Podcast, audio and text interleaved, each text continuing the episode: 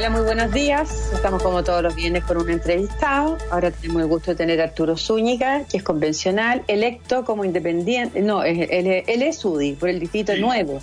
Cerro Navia, Conchaligua, Churaba, Independencia, Loprado, Recoleta, Renque, Quintana Normal. Es ingeniero comercial.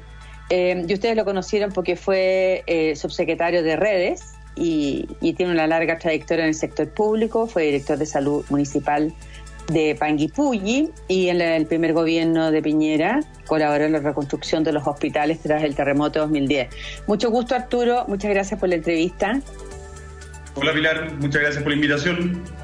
Bueno, tenemos ayer un día histórico finalmente porque después de cuatro días eh, de, la, de, la, nueva Convención Constitucional, el primer acto jurídico que, hizo fue aprobar por más de dos tercios de los votos una declaración, ¿no es cierto?, que pide, comillas, la tramitación con máxima celeridad del proyecto de indulto que hay en el Senado para los detenidos luego del estallido del 18 de octubre de 2019, solicita extender el indulto a los presos, comillas, políticos mapuches desde 2001 y desmilitarizar las cuatro regiones del sur del conflicto bueno, y hay una cantidad de otras peticiones que hace.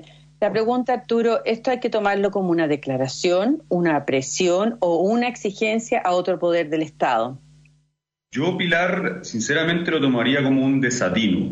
Para mí que la primera declaración, como tú lo mencionaste, se vaya por ese lado es realmente no entender nada para lo cual fuimos elegidos. Y hay que recordarlo, o sea, esto comienza con eh, personas que marcharon pacíficamente exigiendo cambios en pensiones, en salud, en educación, en vivienda, en seguridad. Y posteriormente a eso eh, se suman grupos de delincuentes que quemaron, que incendiaron, que saquearon eh, restaurantes, comercio, kioscos, muchas casas, supermercados y esas son las personas que hoy día están siendo procesadas, o sea, no son personas que iban con un cartel pidiendo no más AFP, son personas que delinquieron. Eh, eh, y es por eso que, que, resulta bastante irónico que la primera acto formal de esta convención se centre en eso y no en los reales problemas de la ciudadanía. Arturo, pero Fernando Atria, que es un líder dentro de la Convención Constitucional, ¿no es cierto?, señaló que los delitos fueron necesarios para iniciar el proceso constituyente. En el fondo, los constituyentes le deben, tienen una deuda con los, con los que están en la cárcel y exigen entonces liberarlo. Primero, yo creo que Jorge Atria eh, eh, puede ser un líder, pero de un sector. Ya no, no obviamente a, nosotros no, no nos lidera nada él. Y, y es bastante preocupante la, la, justificación que él da, o sea, diciendo que la violencia eh, es la que permitió tener una discusión constitucional. Es decir, él eh, justifica cualquier medio con tal de llegar a un fin. Y, y yo creo que eh, lo que la mayor parte del país quiere es totalmente lo contrario, es que hagamos esta convención, que propongamos una nueva constitución muy buena en el fondo, pero también en la forma.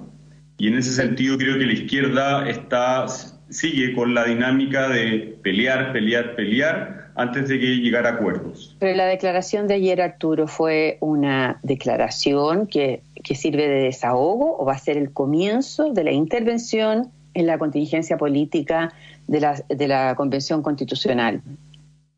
Yo espero que, que, no sigamos metiendo la pata, si de verdad eh, creo que la ciudadanía nos va a pasar la cuenta muy rápido si es que seguimos en los próximos días eh, actuando de la forma en como lo hicimos la primera semana, es decir, abocándonos a temas que no van al, al, a la médula del, por el cual estamos sentados ahí.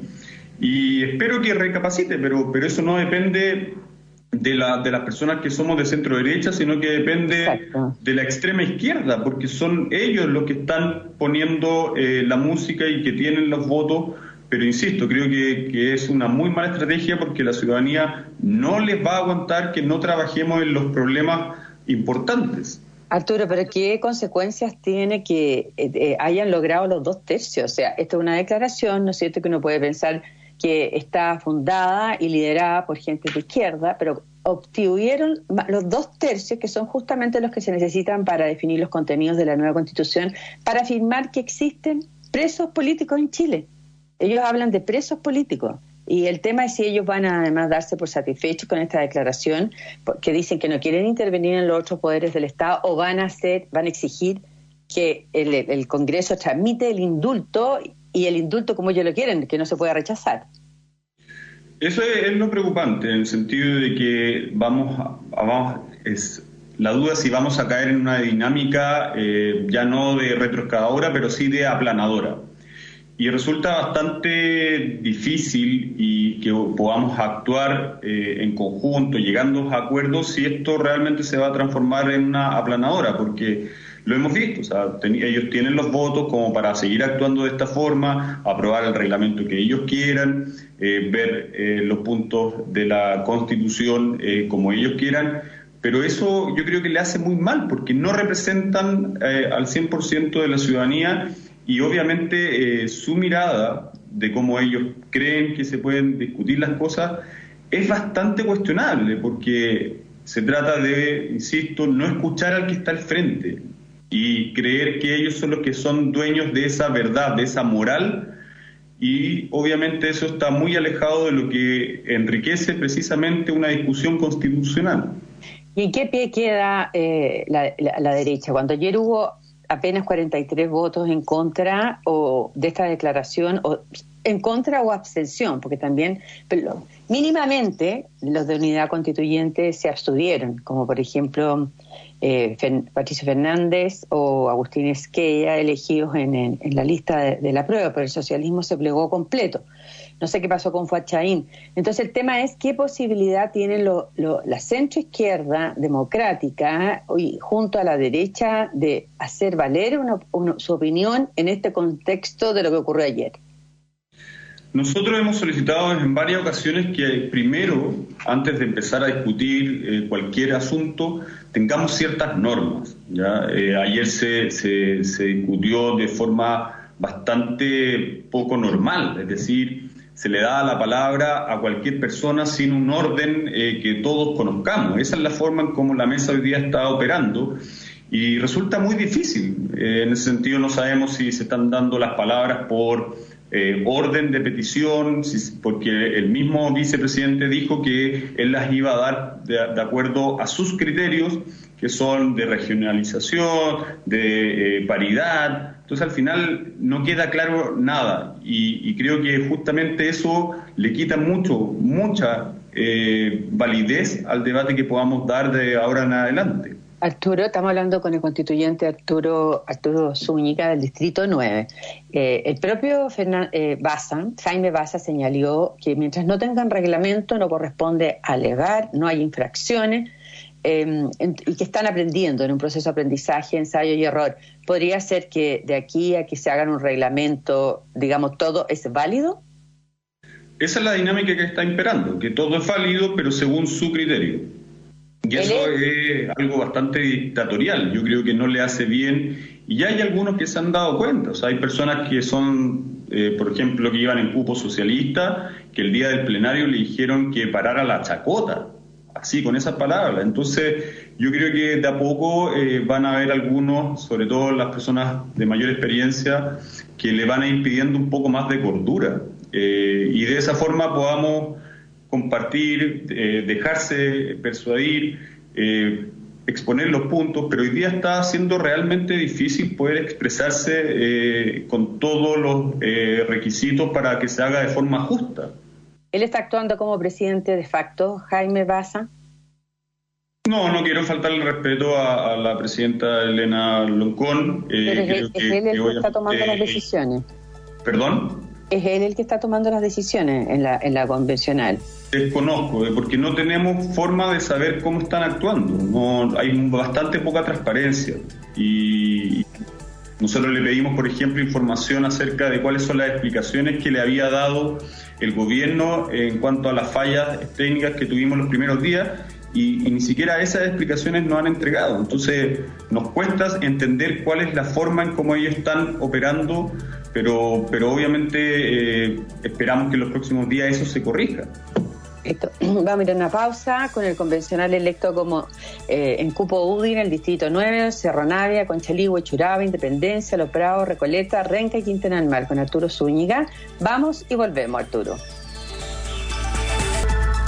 Ya, seguimos entonces en la entrevista con Arturo Zúñiga. Arturo, eh, Está pidiendo ahora el Partido Comunista, eh, está ejerciendo fuerte presión para eliminar el quórum de dos tercios. Inicialmente ese quórum lo objetaban señalando que la derecha iba a ganar un tercio de los votos dentro de la constituyente y iba a poder vetar en los contenidos. La derecha no obtuvo el tercio, pero igual quieren derribar los, los dos tercios y han propuesto incluso distintos caminos para hacerlo. ¿Va a ser viable eso que finalmente se, hagan caso omiso de los dos tercios, a pesar de que ya los tienen, ya lo vimos.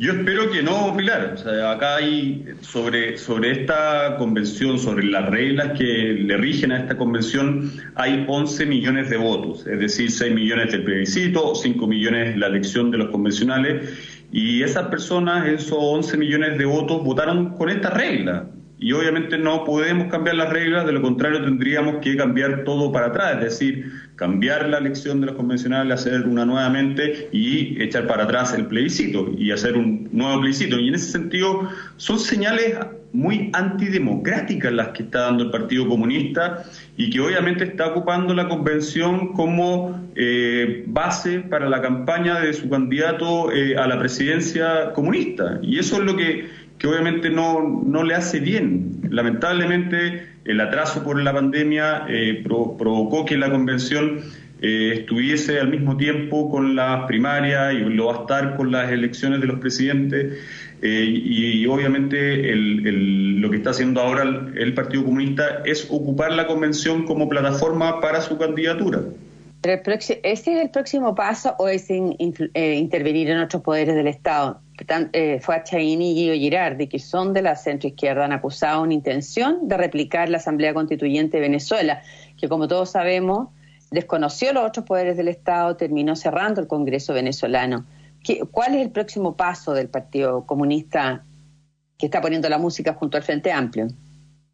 Desconozco cuáles son sus intenciones de verdad, Pilar. Yo creo sinceramente que la ciudadanía tiene que estar al tanto de lo que está ocurriendo en la convención. Yo mismo envié un oficio a la mesa el día de ayer solicitando que dejaran entrar a los medios de comunicación, diarios, eh, obviamente eh, radio y canales de televisión, a las tribunas del hemiciclo para que pudiesen percatarse de la forma en cómo se está llevando la discusión.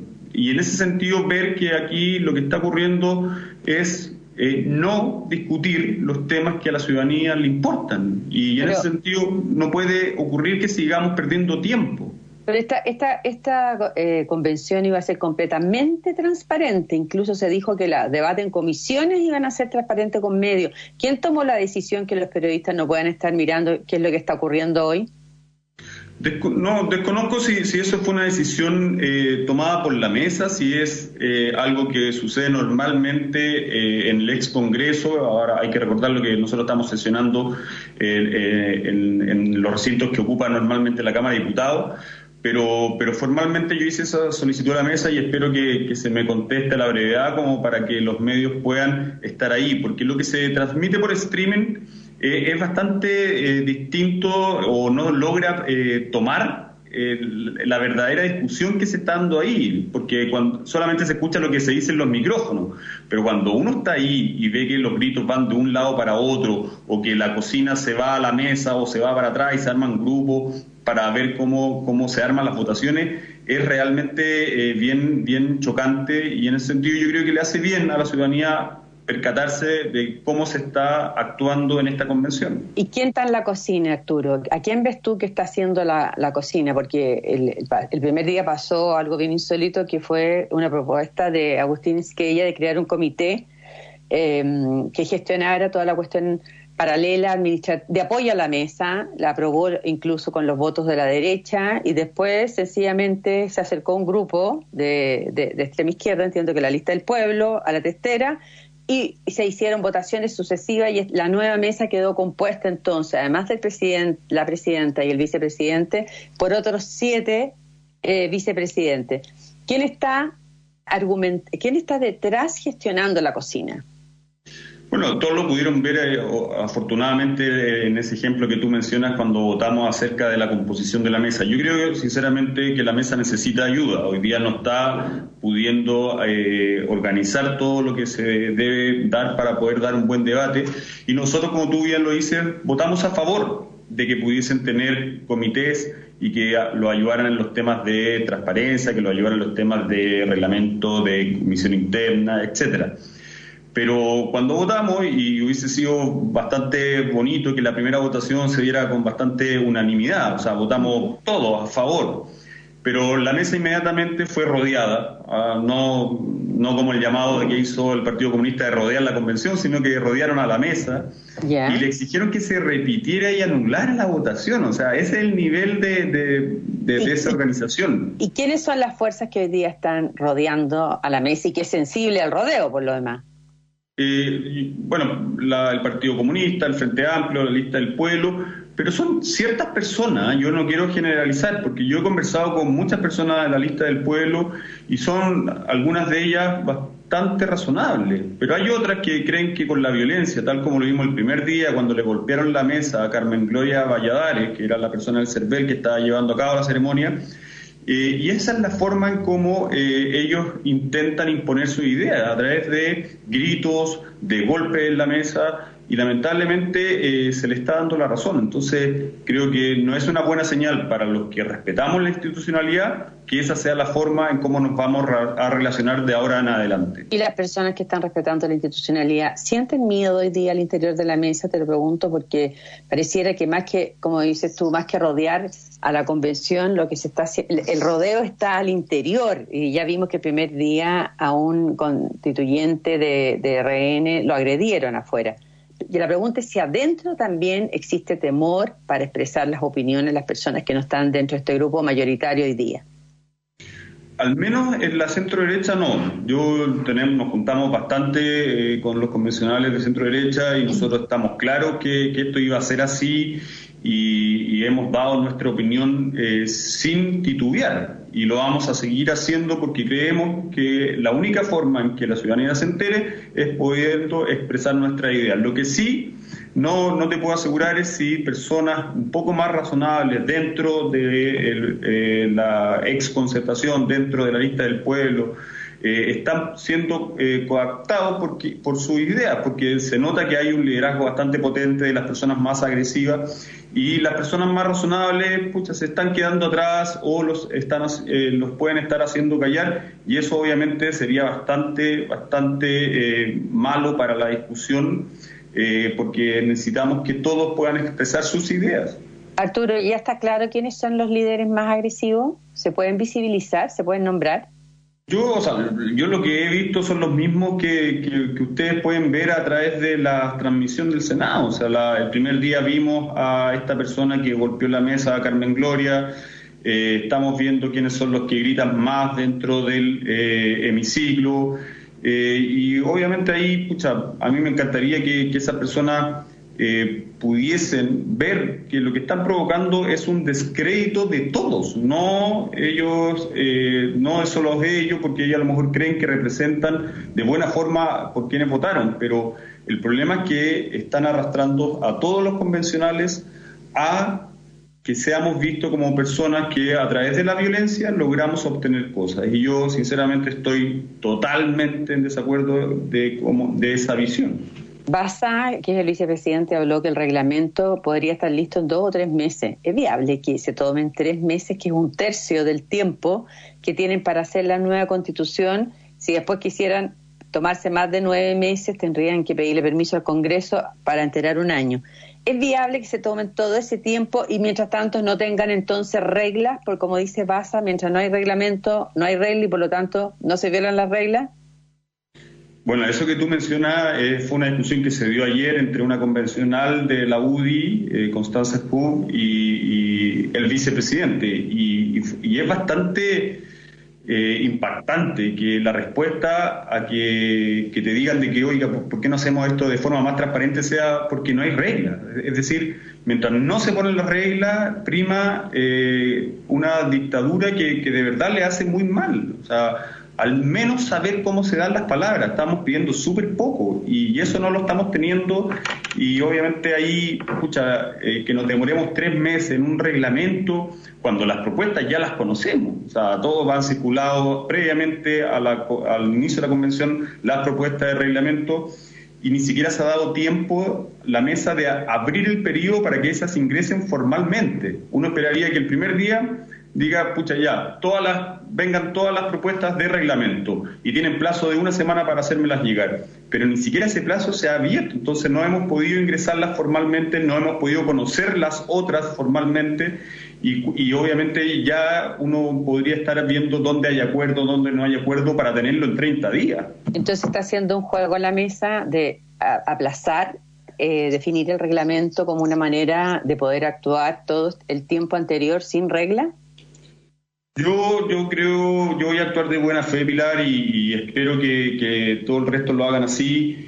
Y yo espero que la mesa en los próximos días sí habla, eh, abra este periodo para ingresar los reglamentos, porque, insisto, uno puede entender que los primeros días haya un poco más de desorden porque eh, se están organizando, pero, pero quiero actuar de buena fe y creo que, quiero que creer que las personas que están al frente también lo están haciendo y esperaremos en los próximos días, cosa de ver una señal positiva, de que abran un periodo de entrega de reglamento y también un compromiso de todos de poder tenerlo antes de los 30 días. Yo creo que si no entramos prontamente en los temas de fondo, educación, salud, pensiones, vivienda, seguridad, eh, vamos a perder mucha, mucha credibilidad ante la ciudadanía.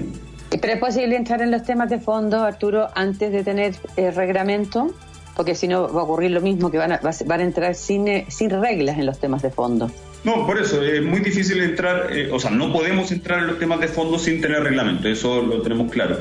Pero yo espero que en los próximos 30 días la ciudadanía nos dé ese tiempo para poder tener un reglamento y a partir del día 31, es decir, 5 de agosto, ya podamos estar discutiendo temas de fondo que, que son los que le duelen a las familias de nuestro país. Eh, eso es lo que, por eso se marchó, no por eh, candidaturas de eh, presidentes.